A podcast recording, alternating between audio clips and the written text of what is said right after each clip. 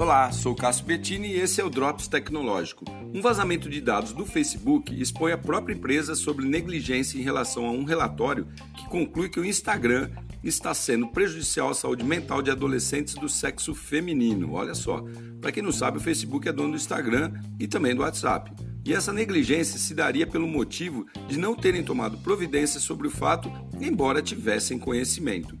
Apesar de especialistas e psicólogos já virem há tempos alertando sobre os riscos e perigos do uso desenfreado de rede social, esse relatório aponta que 6% dessas meninas, das americanas, e 13% das inglesas já tiveram pensamentos relacionados a suicídio em decorrência do uso das redes.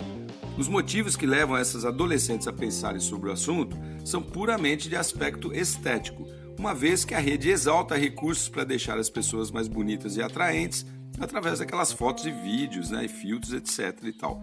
E que se contrapõe, obviamente, com a realidade. Ainda segundo o relatório, uma em cada três meninas disse se sentir mal em relação ao seu próprio corpo, devido à referência que elas veem. E o estudo conclui ainda que esse tipo de reflexo gera consequências como crises de ansiedade e depressão. Outro motivo é a dependência dessas redes sociais. Muitas adolescentes afirmam que não conseguem se livrar do vício de jeito nenhum. Mas será mesmo realmente que atribuir a culpa somente para a rede social digital teria sentido?